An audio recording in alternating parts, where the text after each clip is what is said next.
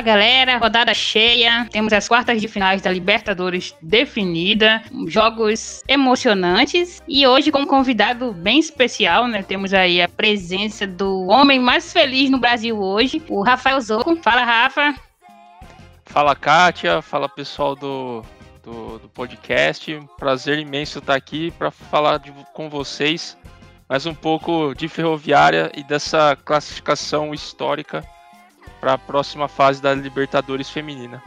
Eu sempre acreditei. Então é isso, a gente vai falar para vocês agora desse jogão de chaveamento, tudo mais, vem com a gente. E para começar, vamos aí ao grupo A, o grupo que já chegou definido. Faltava apenas saber quem iria passar em primeiro e em segundo.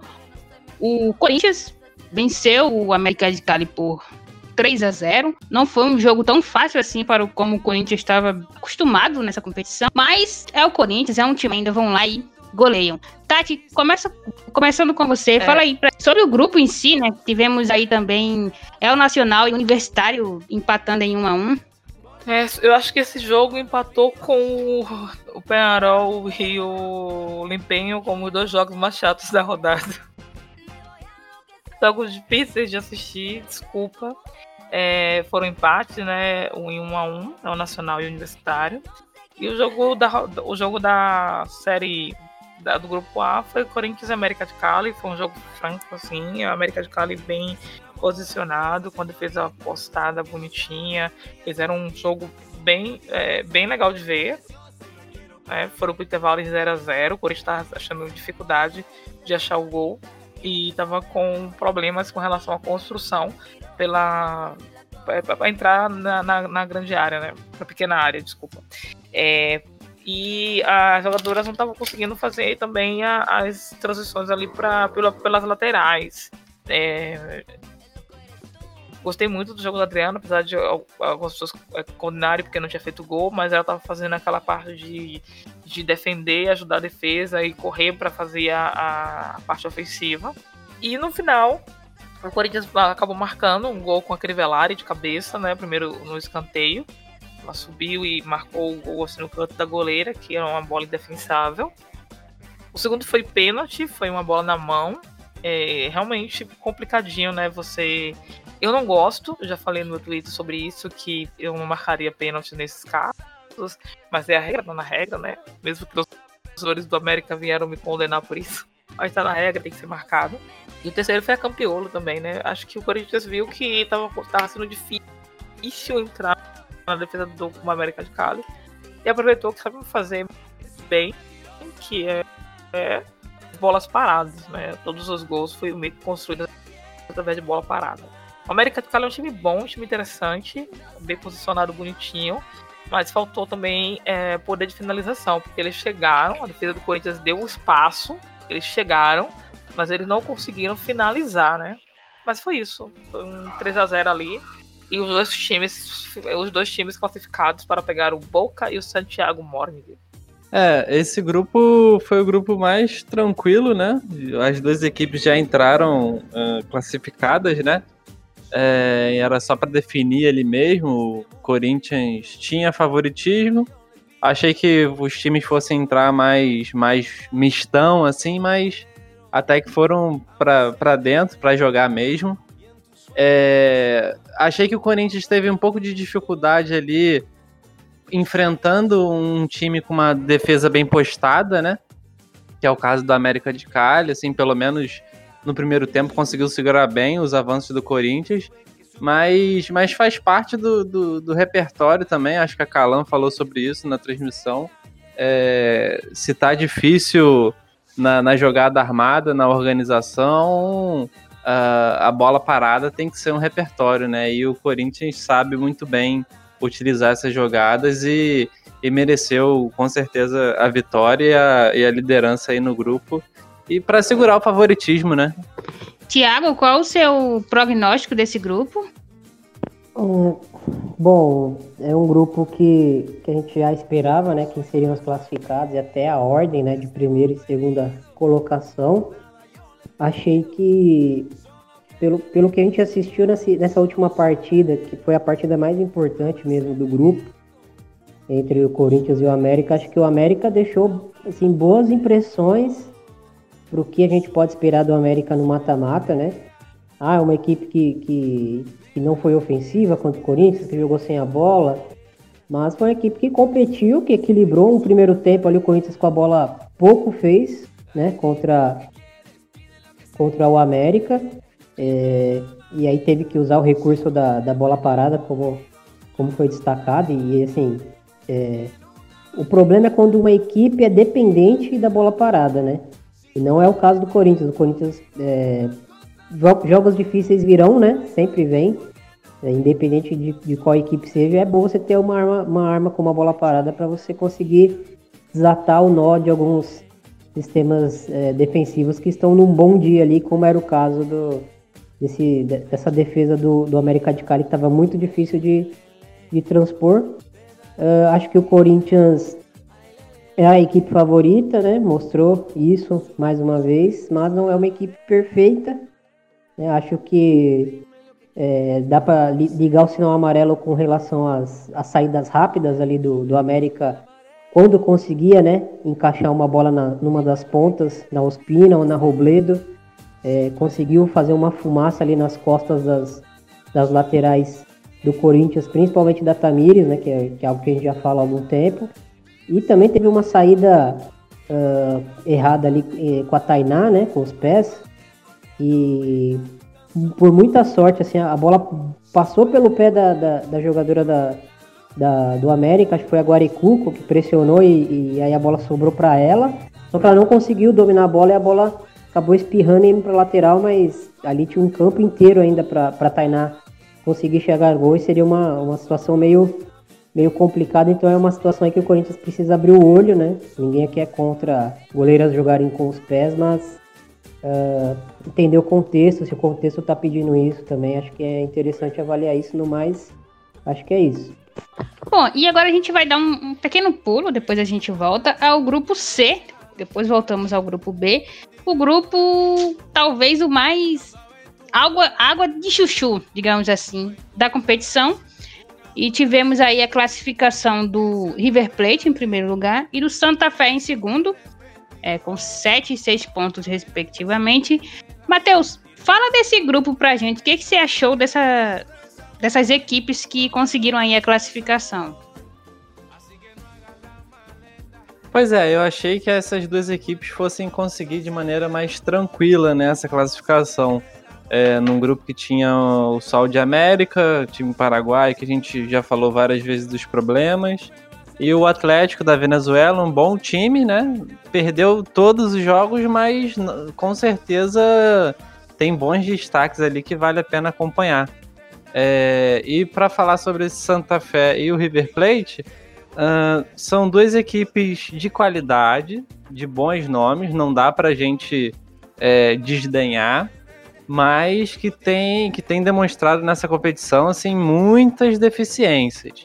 O River Plate é, sofre com a sua defesa, é uma defesa é, que tem muita dificuldade no posicionamento, uh, deixa muitos espaços. Uh, em contrapartida, tem um meio de campo dominado ali pela Justina Morcijo, né? Que faz essa transição muito bem e tem um ataque muito veloz. Então, o grande potencial desse time aí, principalmente se pegar uma, uma zaga um pouco mais lenta, é, a tendência é, é, é, crescer em cima. E o time do Santa Fé é misericórdia, que dificuldade para fazer gol, né? Quem, quem acompanhou os jogos aí viu a falta que faz a Isauro Aviso nesse time.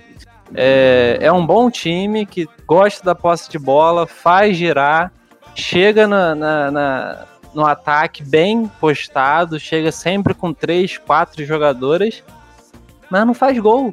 É, tem dificuldade para chutar de fora da área, não chuta, tenta levar essa bola ao máximo dentro da área e aí erra no último passe, é, não consegue fazer a, a goleira adversária trabalhar, né? Impressionante. É, e isso, com certeza, numas quartas de final, jogo único, vai pesar se, se, o, se o técnico lá, o, o Albeiro, Albeiro Eraso, não, não organizar esse, esse setor ofensivo do time. vai ter muita dificuldade para poder avançar.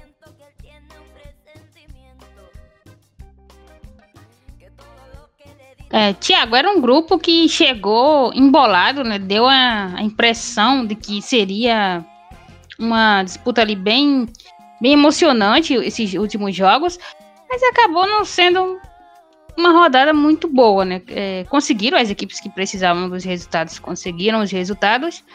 Mas o que você achou aí de forma geral da, da dessa, desse grupo? É, eu achei que, que, a surpresa do, do grupo foi é, o Sol de América, né? Conseguir é, os resultados que conseguiu, é, não menosprezando a equipe paraguaia, que tem ali bons nomes, até da seleção paraguaia no elenco, mas são jogadores que chegaram bem em cima da hora. São, é, é uma equipe que, que né, teve problemas aí na temporada passada, não teve jogos na, na Liga Paraguaia, que começou a treinar há pouco tempo, então eu acho que, que os resultados surpreenderam muito por isso, né? É, mas assim, a equipe tinha uma linha de defesa ali que, que praticamente é a linha de defesa da seleção paraguaia, com, com, a, com a Tânia Riso, com a Límpia Fretes, a Alonso, jogadoras ali importantes que têm né, essa bagagem na carreira. E trouxe a, a Julieta Lema, né, que foi a, a, a centelha de, de, de, esperança ali no ataque, né? Tudo passava por ela quando a gente fala de, de situações de gol. Mas era um time que era muito limitado a esses nomes, né? Era, era uma equipe que defendia com, com 11 com 11 jogadoras, né? Com as 10 de linha defendendo e, e tentava roubar a bola e lançar para os atacantes em velocidade conseguirem resolver ali em poucos toques alguma coisa, né? Um time um, um pouco pobre de ideias nesse sentido. E acho que o, o destaque negativo ficou pro, pro Santa Fé que mostrou toda a sua superioridade técnica, mas também mostrou uma dificuldade impressionante em botar a bola para dentro nos últimos dois jogos. É, como o Matheus citou, né, uma dependência da, da Isaura Viso, que acabou não podendo ser inscrita para a competição por estar lesionada. E, assim, uma equipe que, que é, flerta com a apatia dentro de campo, né? Tem a bola, e parece que, que, não consegue botar fogo nos jogos, né? Quando precisa do resultado, parece que não consegue botar fogo nos jogos e, e o mata-mata vai pedir um, uma intensidade e um, um, mental, né? Acima do que essa equipe apresentou até agora, lógico, né? Pode a equipe mudar a chavinha e fazer um, um grande mata-mata e à final aí. Tem potencial para isso, mas acho que foi uma equipe que me desapontou um pouco nesse sentido. E o, o, River Plate é uma equipe muito dependente da, da Morcijo, né? Tem essas jogadoras velozes na frente, como, como o Matheus citou, mas é uma, um adversário assim, que eu acho muito viável né? para as outras equipes que estão se classificando. E mais para frente a gente vai falar do, do chaveamento do mata-mata aí. Mas é uma equipe que, que oscila muito em 90 minutos, que prefere jogar sem a bola também, apesar de ter uma meio-campista como a Morcijo. Né, prefere, até pela combinação das outras jogadoras em campo, prefere não ter a bola. E é uma equipe que sofre muito durante os jogos, né? Joga muito dentro do seu campo, às vezes uh, erra algumas saídas de bola assim que, que são simples, enfim, é uma equipe que, que vai para o mata-mata por merecimento, né? É a líder do grupo, botou a bola para dentro uh, quando precisou, mas é uma equipe que não me passa tanta confiança assim para eu imaginando que vai chegar numa, numa final, né? Mas é, essas são as classificadas. Né? Bom, e agora, né, o grupo B, o grupo que abriu aí, digamos assim, essas, essa rodada, essa última rodada com fortes emoções.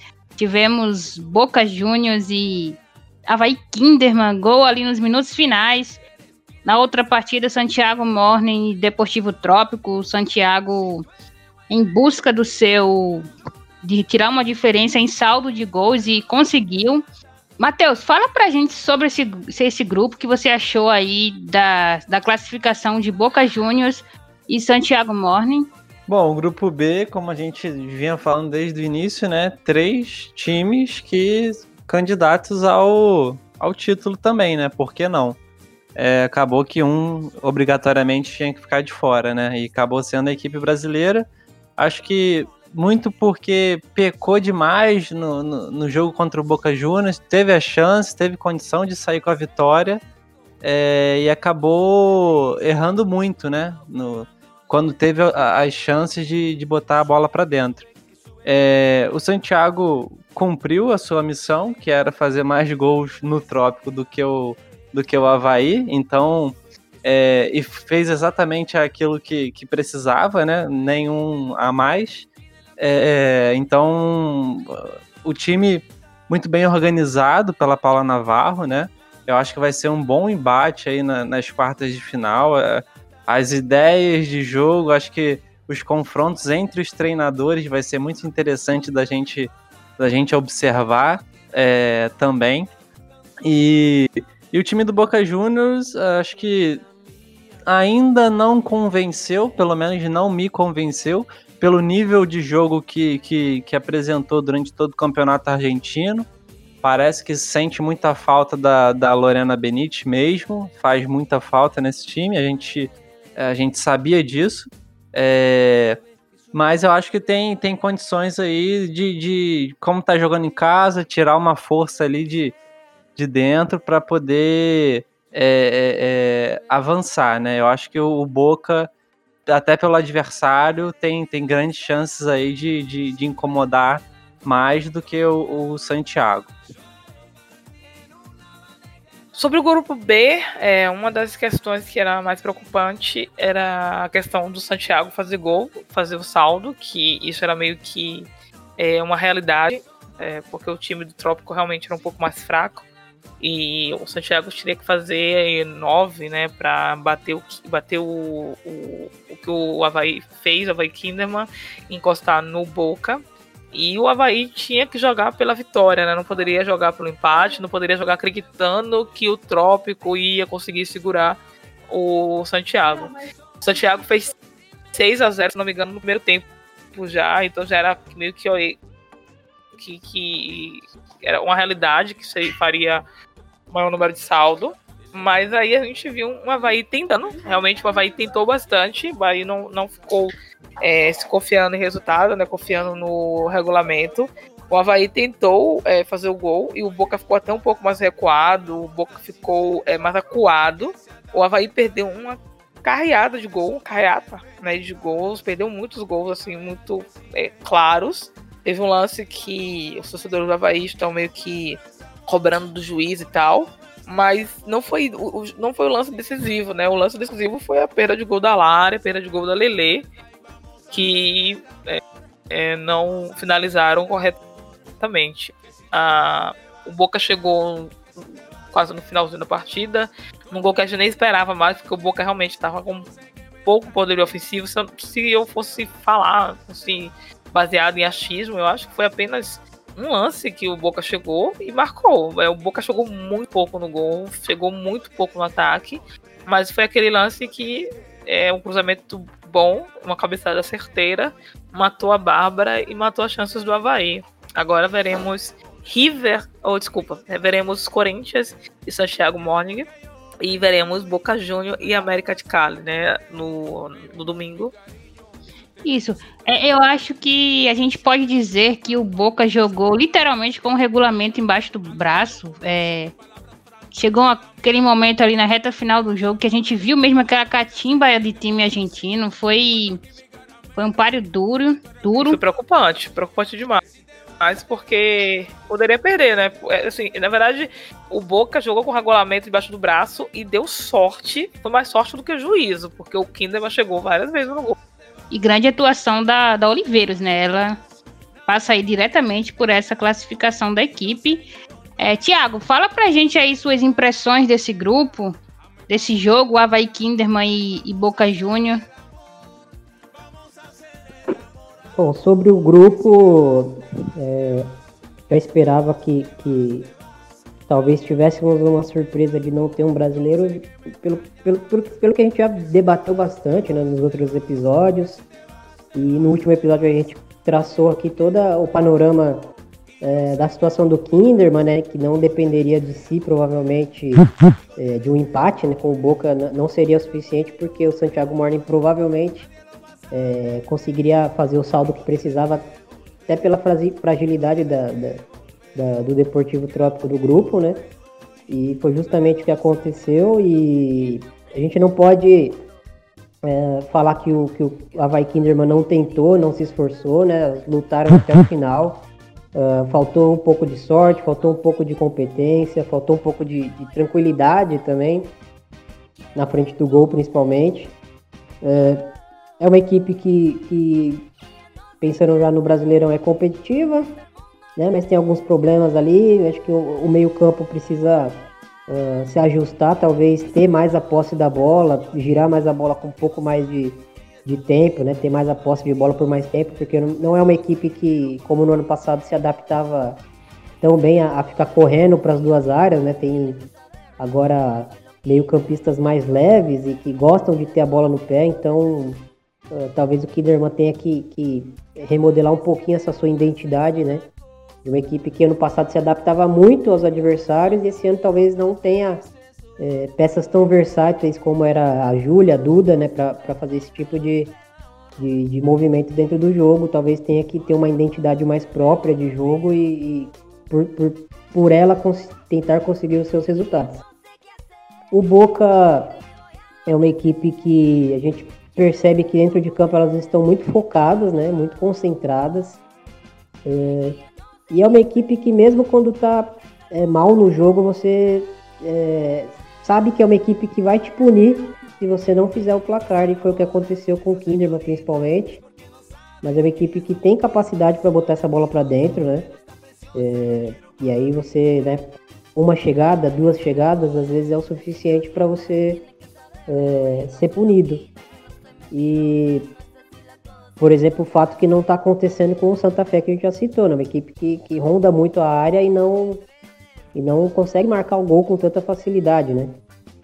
É, então acho que fica aí esse, esse essa observação. Santiago Morning, uma equipe que é, já percebemos que não vai abrir mão de ter a posse da bola, né? Uma equipe moldada, é uma equipe moldada para ter a posse da bola.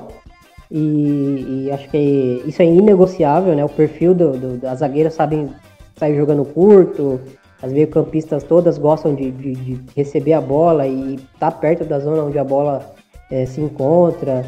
Então, assim, tem poucas válvulas de escape o time, né? Como é a, Vila Mizar pelo, pelas pontas, a Angelina Rins, que no ataque consegue ali fazer o papel de, de centroavante que, que vem tabelar, mas que também consegue é, apostar corrida com zagueira.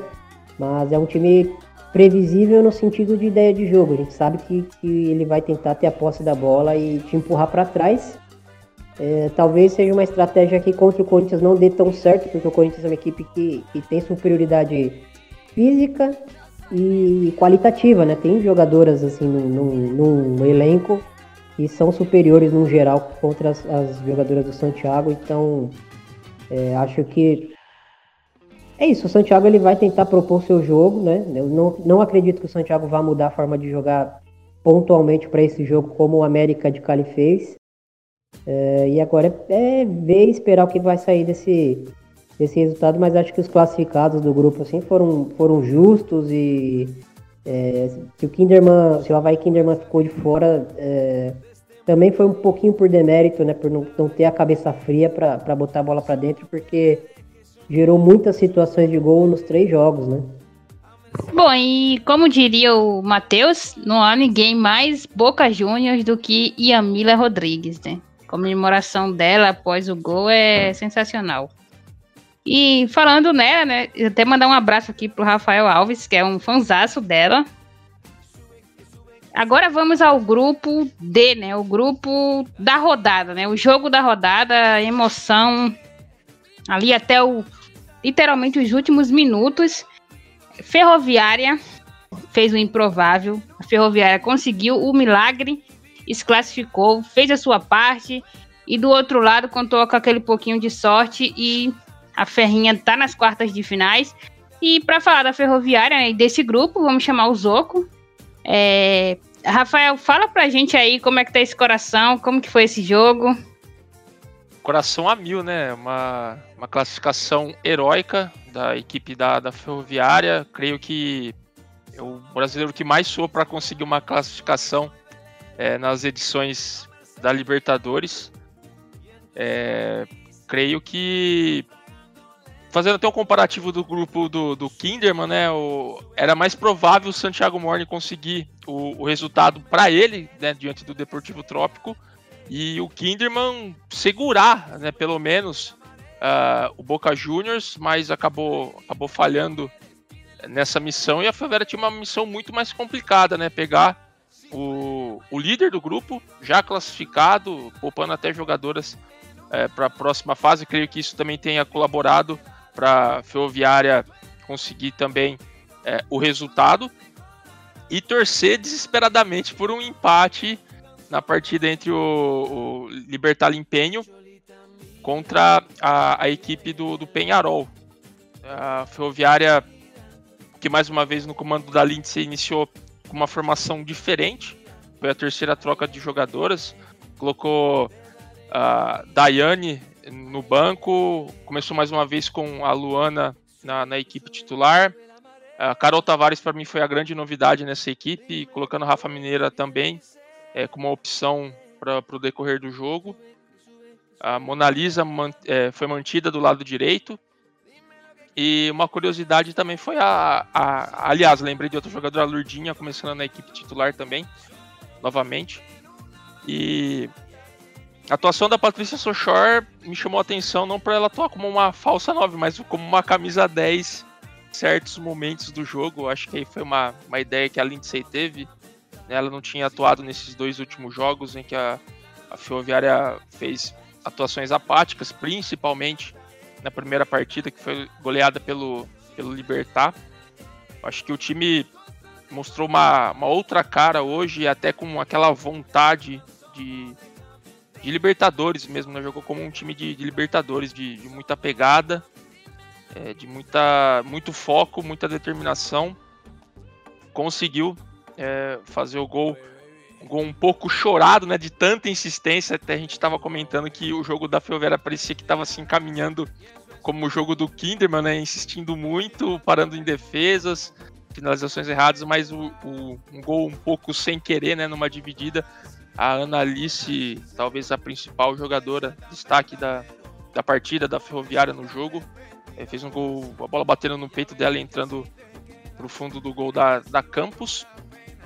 E logo depois na saída de bola a dormiu, né, cochilou, estava se recompondo ainda e a Oviedo fez o gol de empate, né, um belo gol inclusive, um gol de cobertura em cima da, da Luciana, toque muito bonito por cima por, por debaixo da bola. Uh, inclusive foi a, a jogadora da partida, né? Foi eleita a jogadora da partida. É, creio que não era para ter sido esse prêmio para ela, né? Porque a Annalise jogou demais. E novamente o Ferroviária esteve à frente com, com a Annalise aí já no segundo tempo. O Ferroviária indo muito bem é, nessas bolas alçadas na área. Dos quatro gols, três surgiram de bola parada em cobranças de, de escanteio. Então a Ferroviária se deu muito bem nesse quesito de bola parada e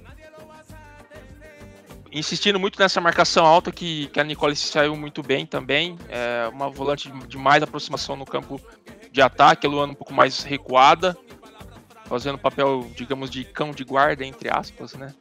E tentando evitar um contra-ataque. A estava subindo muito pro, pro ataque, deu certo essa subida da Nicole, ela consegue desarmar a jogadora chilena e finaliza no gol, né, faz o 3 a 1 A Ferroviária estava se aproximando do resultado dela e aí a Lindsay começou a rodar o elenco, a Rafa entrou, a Daiane entrou também na no decorrer da segunda etapa e o gol milagroso surge por volta dos 42, 43 minutos da segunda etapa. E foi um gol chorado também, a Rafa Mineiro chutando cruzada, a bola desviando na zaga da da, da, da Laú, a bola entrando pro gol, um gol totalmente chorado, estilo é, ferroviária, insistiu, lutou até o fim e é, por essa apresentação de hoje mereceu muito e contou também com um pouco de sorte, né, principalmente no, no outro jogo, né, a gente acompanhando simultaneamente, o Libertar pressionando muito a equipe do Penharol, o Penharol que acaba sendo, né, uma curiosidade, acaba sendo eliminado tomando do, apenas dois gols na competição, mas também apenas marcou um justamente contra a Ferroviária. Então, uh, faltou mais ataque para o Penharol conseguir também a sua classificação nesse grupo, poderia ter conseguido isso. E o Libertar Empenho tão perto e tão longe também é, essa classificação. Então, Ferroviária foi muito bem hoje. É uma outra Ferroviária diferente das outras apresentações.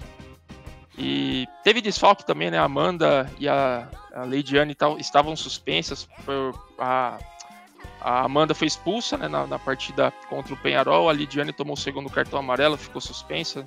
E agora são reforços aí para essas quartas de final contra a equipe do River. Acompanhei esse jogo do River que venceu por 3 a 0 o Atlético.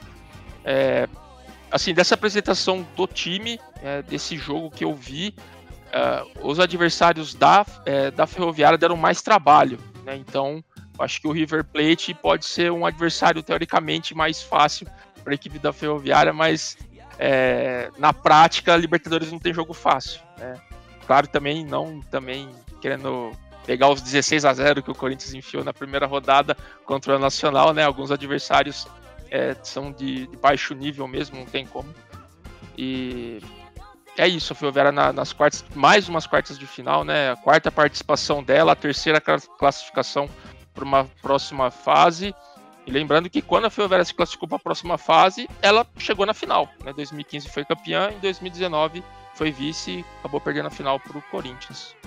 É legal esse, esse fato dessa mudança de, de, de, escalação aí do, da ferroviária, né?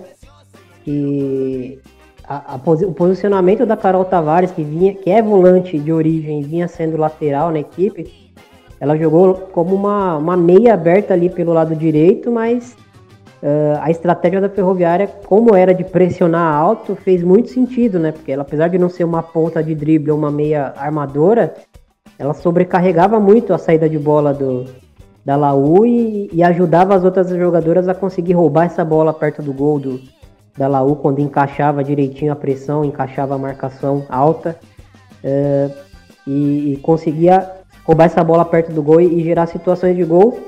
Uh, vamos esperar que, que, a, que a Patrícia Sochor, que a Aline Milene uh, coloquem a cabeça no lugar, porque fizeram partidas assim muito abaixo, né?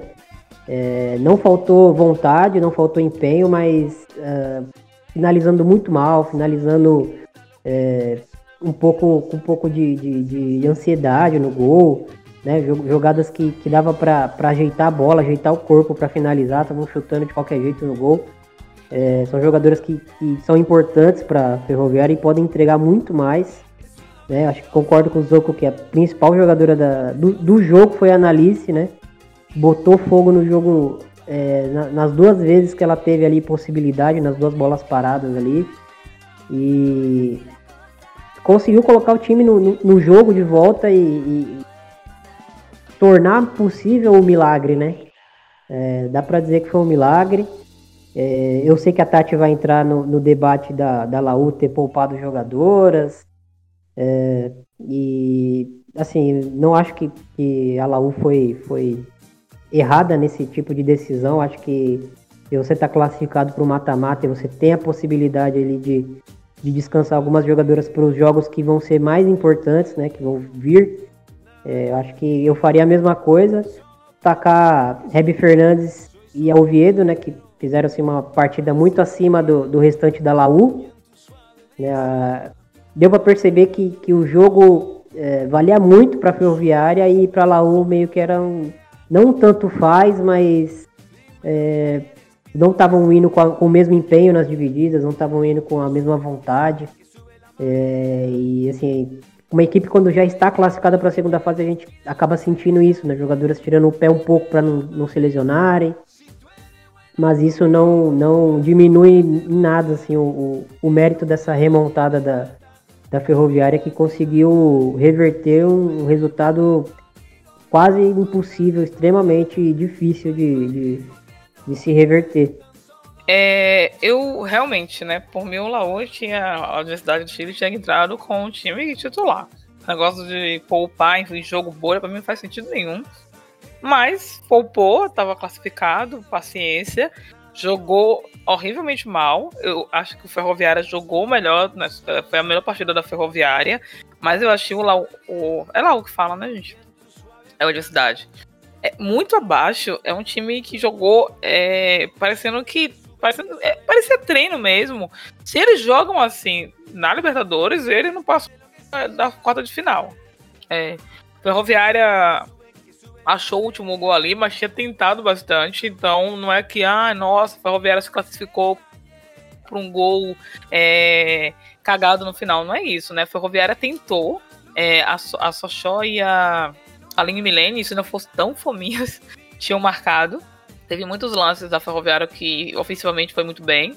É, Agora é só ver, né, como é que vai ser Ferroviária e o River Plate. Eu não gostei muito do River, mesmo tendo ganhado ganho, da, ganho de 3 a 0 e tal. Eu não gostei muito do time do River. Eu gosto muito da Mocilo jogando. E agora que o Ferroviário passou, já era. Zoco para mim é campeão da Libertadores. Eu tô cravando aqui. Será?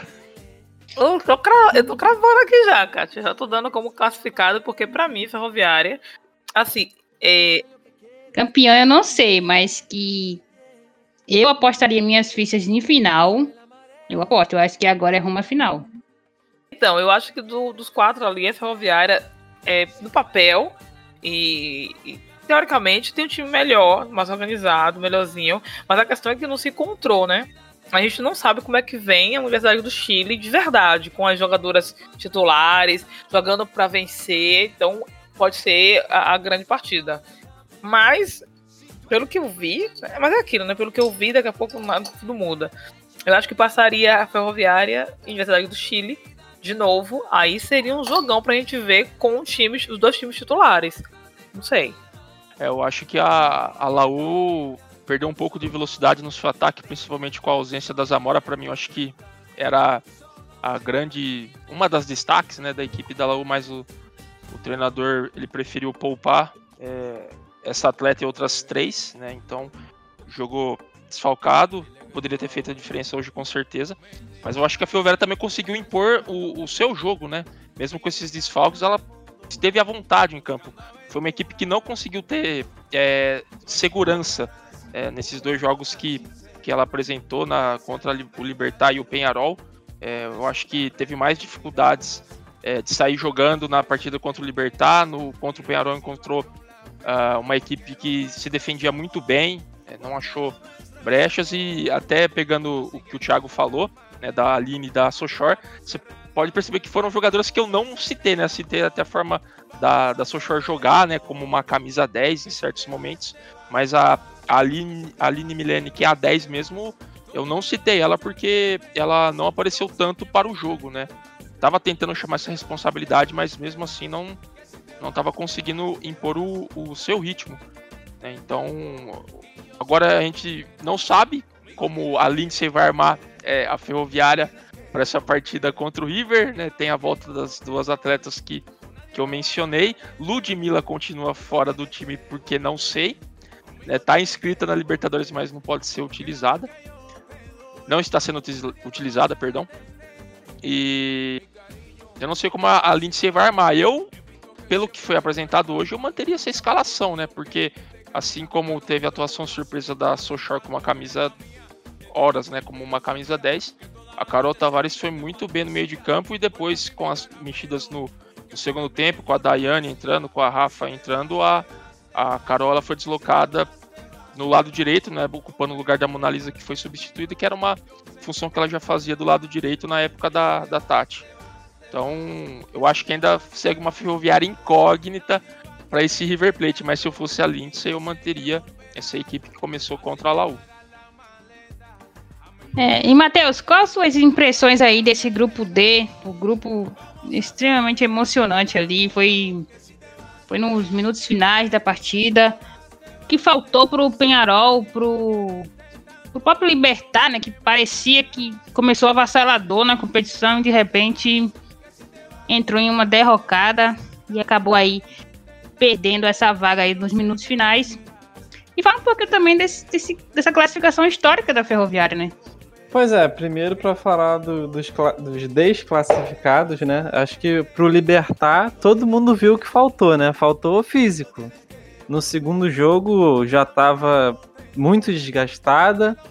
Nesse jogo com a, com a Penharol hoje, é, você viu um time é, muito cansado, que, que uh, a perna já não, já não respondia quase. É, e era, é um time que precisa ali de certa mobilidade, de certa agilidade para poder fazer os lances de, de, criação das jogadas ofensivas. Então, é, o que a gente alertou é, acabou uh, aparecendo, né? A parte física do, do time paraguaio de, de, deixando muito a desejar, né? Apesar de que conseguiu em muitos momentos, através da, da técnica das jogadoras, jogadoras é, muito boas, e também da organização tática, o treinador, o, o Nelson Basualdo, conseguia organizar o time, principalmente ali no meio de campo, é, que ele corria mais a bola do que as jogadoras, meio que já prevendo esse, esse, esse desgaste. É, mas não tem jeito, é uma competição muito curta, pouco tempo de regeneração, então é, hoje foi muito claro isso. E para o Penharol, eu acho que faltou qualidade técnica mesmo. Uh, o treinador não, não me agradou. É, muito, muito passivo uh, na beira do campo, nas modificações, é, nas três partidas. É, o, o, o, trio ofensivo do Penharol, que é a Pilar Gonzalez, a Belém Aquino e a Lourdes Viana, é, funciona, é, mas parece que é só isso.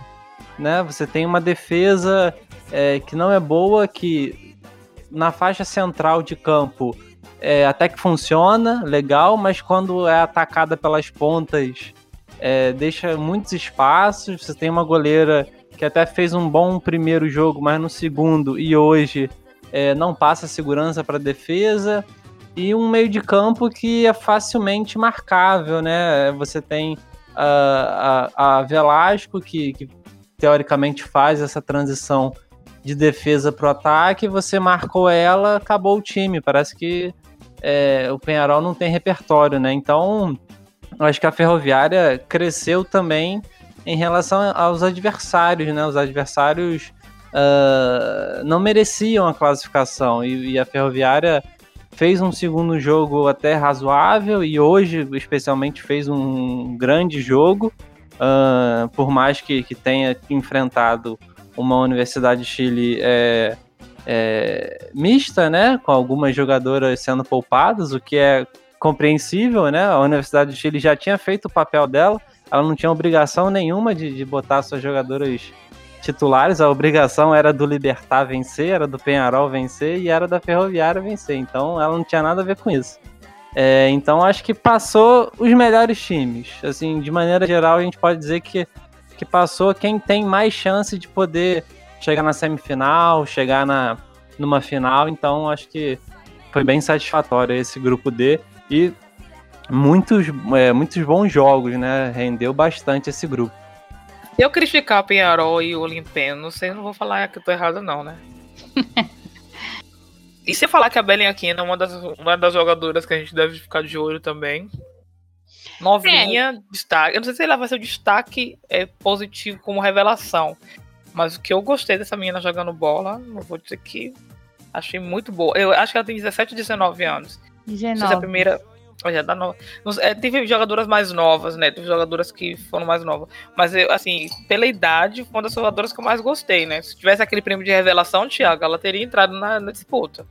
Foi um. Realmente foi. Ela fez uma, uma excelente Libertadores. Eu acho que se teve momentos ali, os melhores momentos do Penharol passou diretamente por ela, né? E agora é mata-mata, agora é quartas de finais. Quem passou, passou. Quem não passou, volta para casa. Domingo, às 5 horas, temos Corinthians e Santiago Morning. E às 7h30, Boca Juniors e América de Cali. Esses jogos vão acontecer no José Amalfitani, né? O que a gente costuma falar, o gramado bom. E na segunda, teremos Ferroviária e River Plate, e Universidade do Chile e Independente de Santa Fé. Esses jogos irão é o mesmo horário. Universidade Santa Fé às 5 e River e Ferroviária às 7 e meia. E vai acontecer no, Evo Francisco Urbano, o gramado ruim. E agora a gente vamos falar um pouquinho aí sobre essas quartas de finais, quais são as, as apostas de vocês, quem chega às semifinais, quem vai ficar pelo caminho. Tiago, qual é a sua análise aí das quartas de finais? Acho que Corinthians é, tem vantagem contra o Santiago, né? Eu já acabei é, falando um pouquinho, mas aprofundando um pouco mais. Acho que o Corinthians tem ali a Adriana, tem um meio-campo que fisicamente, principalmente pela presença da Gabi Zanotti, consegue é, se impor, né? Consegue ganhar bolas ali. Uh, e tem toda a, a, excelência né, que a gente já conhece do Corinthians. E a arma da bola parada que a gente, a, às vezes a gente esquece, né? É, mas a gente já viu o Corinthians é, fazer gols assim contra Palmeiras em semifinal. Uh, é, é, uma equipe que tem uma bola parada ofensiva muito bem é, treinada, muito bem afiada, né?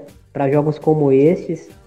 E, e é isso, acho que vai ser um jogo aberto. Acho que, que o Santiago vai ousar tentar marcar a saída de bola do Corinthians. Talvez consiga é, criar alguma complicação é, quando a bola estiver passando pelo pé da Tainá né? Que, que é uma goleira que não passa ainda tanta confiança quanto a Lele passou no ano passado com essa bola nos pés. Né? Goleira perfeita com a bola nos pés não existe. Mas é, acho que, que pode ser algo ali que, que o Santiago é, possa aproveitar. E principalmente a Vila Mizar, se ela jogar em cima da Tamires, acho que, que, que o Santiago pode tentar alguma coisa por ali mas no mais, acho que é isso. Acho que o Corinthians tem, tem as armas necessárias para conseguir passar de fase. É, Zoco, fala pra gente aí desse Ferroviária e River Plate. O que, que você acha? É rumo a semis? Ah, é rumo a semis. Eu acho que a Ferroviária tem totais condições de passar pelo, pelo River Plate, né? Como eu disse, eu acho que é um, é um adversário assim, menos poderoso do que os outros adversários que a Ferroviária enfrentou é, na fase de grupos e eu tô curioso como vai ser para saber como vai ser o comportamento da equipe, visto que ela estava acostumada no gramado bom e agora vai jogar no gramado ruim, né, que é o do Nuevo Francisco Urbano. É, tava acompanhando a, a, partida do River Plate, onde o River Plate mandou o, pelo menos boa parte dos seus jogos, se eu não me engano, nessa, nessa cancha. E a cada chute na bola sai areia né, do gramado. Então Acho que a Ferroviária, que é um time que procura trocar é, bem a, a, bola, vai ter, eu acho que, uma certa dificuldade é, nesse quesito. Mas eu acredito muito na, na classificação da Ferroviária. É, como eu disse, analisando o River Plate desse último jogo, é, é uma equipe que faz também essa marcação de, de linha alta, né, pressiona a saída de bola é, do adversário, consegue rodar muito bem, as jogadoras ocupam muito bem é, os espaços no, no meio de campo e a Ferroviária não pode cometer esses erros como cometeu naquela partida contra o Libertar, né? Que era, eram jogadas é, de infiltração feitas pelas paraguaias, aproveitando as subidas da, da linha alta, né? Conseguindo encaixar o contra-ataque. É, tinha a linha alta, o jogador entrava por trás da, da defesa da Ferroviária. É, horas, hora gols, hora a Luciana trabalhando, hora chutes para fora também. Então eu acho que a Ferroviária tem que ficar muito atenta com, com esse adversário, mas tem totais condições, mais agora do, do que anteriormente, quando estava é, brigando pela classificação. Mas eu acredito que a Ferroviária chega na semifinal sim. Boa! Tati, e é Boca Júnior e América de Cali. Qual que, que a gente tem que esperar aí? Qual o seu prognóstico desse duelo? América de Cali goleia o Boca Júnior por 5x0. Brincadeira. É, eu acho que o América de Cali tem um sistema defensivo melhor e vai segurar ali a, a, ofensividade do Boca. Eu não acredito que o Boca Júnior consiga superar esse duelo. Se superar, vai ser uma surpresa para mim. O América de Cali, se for mais decisivo que foi contra o Corinthians e passando ali pela defesa do Boca, eu acho que pode fazer um 2x0 ali, um, sei lá, um 2x1 eu acho que passaria o América de Cali nesse confronto. Queria muito ver o Boca, não no final, né? Porque aí teria que eliminar o Corinthians. Queria o Boca mais à frente, né? Queria ver os times argentinos passando, mas eu acho que River e Boca ficam nas semis realmente, nas quartas de finais. Matheus, a gente vai ter aí Universidade do Chile e Independente de Santa Fé. Quais são as suas apostas? É, temos um time que é bem agudo, né? Finaliza bem, bastante. E um time que tem certa dificuldade em finalizar, né? Pois é, eu acho que a Universidade de Chile chega como chega com favoritismo para esse jogo por tudo que apresentou no, no na fase de grupos, uh, por ter jogadores que estão numa ótima fase, uh, a Oviedo, Argentina, que inclusive teria sido inscrita pelo Santa Fé se, se não fosse questões burocráticas na transferência dela, teve algum problema, estaria do outro lado, né? mas vai, vai jogar pela Universidade do Chile, está muito inspirada. A, a Zamora também está fazendo uma grande competição. E em contrapartida, o Santa Fé com as suas jogadoras de destaque tendo dificuldade. A Fanny Galto, por mais que em, em, alguns momentos das partidas apareceu, desafogou, conseguiu fazer a jogada de transição, é, não é aquela Fanny Galto, justamente porque também o time não é aquele Santa Fé o time não está acompanhando, ah, né? Coletivamente não, não tá bem o Santa Fé. Tem uma zaga que eu acho que funciona, é, é uma zaga uh, interessante, com, com ali com a Ramos, a Rangel, consegue fazer, segurar bem as ofensivas, mas eu não sei se vai ser suficiente, né? E aí a gente tem mata-mata é, que precisa fazer o gol, o gol tem que sair de qualquer maneira, e, e o Santa Fé demonstrou tá, ter muita dificuldade, né? Eu não sei se vai dar tempo aí do, do treinador, do, do Eraso, arrumar esse setor ofensivo aí, mas mais do que nunca o Santa Fé vai precisar da Fanny Galta ali aparecendo, com jogadas é, de maestria. E a Universidade do Chile, é, de qualquer forma, vai ter que precisar dar uma arrumada é, na zaga, no setor defensivo, para poder segurar é, é, esse ataque do Santa Fé, que chega com um volume de jogo muito bom. O problema tá, na, tá mesmo na finalização, na, no último passe, mas chega muito. Então, o Universidade do Chile, para não ter que contar com a sorte, é bom arrumar essa linha defensiva. Vai ser um grande jogo, vai ser um grande jogo, mas acho que a Universidade do Chile aí tem, tem certo favoritismo. Bom, e dando uma passada aqui na nossa artilharia da competição, não tivemos nenhuma mudança. A Grazi segue a artilheira com seis gols, seguida da Gabi Nunes com cinco, e a Mila Rodrigues, Lele e Crivellari com quatro vem logo em seguida, né? Essa é a nossa artilharia. E como todos já sabem, toda rodada agora tem um MVP. E as MVPs dessa rodada foram a Giovanna Crivellari, do Corinthians, a Karen Araia, do Santiago Morning, a goleira Oliveiros, do Boca Juniors, Espinales, do E Nacional, Yael Oviedo, do Universidade do Chile, meter a mão na, na Alice aqui, né? É isso que eu, tava, eu, ia falar isso, igual da Crivellari. A Crivellari foi bem e tal, mas eu acho que teve jogadoras que foram até melhores que ela. Cat jogou muito, a Adriana jogou muito, mas eu acho que eles colocam muito rápido. Às vezes o jogo só começa a acontecer mesmo aos 60 minutos, e aí eles já colocaram lá pra gente escolher, porque tem que ser rápido, né? E acabam escolhendo jogadoras meio que aleatórias. É a única reclamação que eu tenho. O resto eu acho que às vezes é certo. É, no jogo Pinharol e Libertar tivemos a Belém Aquino. Foi melhor. Julieta Lema pelo Sol de América e a Imperatriz Garcia pelo Atlético da Venezuela. Esse aí foi os nossos MVPs da rodada. Quem tem mais? Você sabe, Kátia? Você lembra? Acho que Crivellari tem dois. Tem alguém que tenha dois também? A Belém Aquino, Belém Aquino tem dois. E a Julieta Lema também tem dois. Esse foi o nosso resumão da terceira rodada, uma rodada de fortes emoções. Muita coisa vai acontecer. É uma semifinal que. Hum, desculpa, umas quartas de finais que promete pegar fogo. Jogos emocionantes estão por aí. Uma Libertadores aí que já está quebrando recordes desde o seu início. E no mais é isso. Obrigada a todos aí. Obrigada, Zoco, pela participação. Valeu, Matheus, Thiago, Tati. E é nóis. Beijão. Tchau, tchau. Valeu. Tamo junto.